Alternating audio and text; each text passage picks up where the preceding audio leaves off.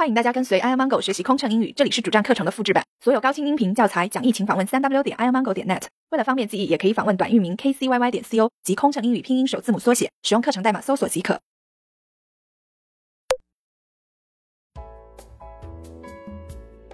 Thirty-one.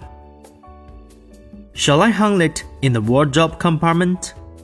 Is there anything valuable in the pockets? You'd better take your valuables out. 要把衣服挂在衣帽间吗？口袋里有贵重物品吗？您最好取出贵重物品。Thirty-two. The airport of our destination has been closed. The reason is unknown at the moment. 目的地机场已关闭，原因目前还不清楚。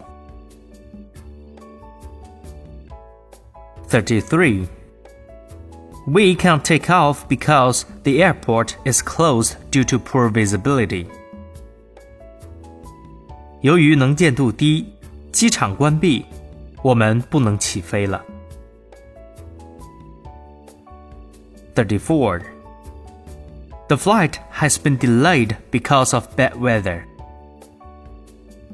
由于天气恶劣，航班已延误。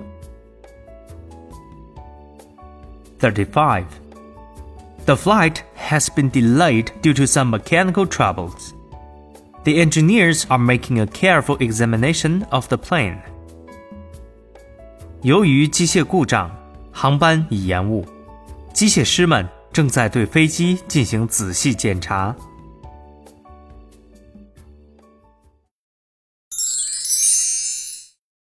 飞行压力怎么缓解？应对麻烦旅客有什么窍门？频繁穿梭没时间陪家人很心塞，也许您需要一段心灵 SPA 放松一下了。特有民航专属优惠哦，详情请登录 kcyy 点 co 斜杠幺二幺。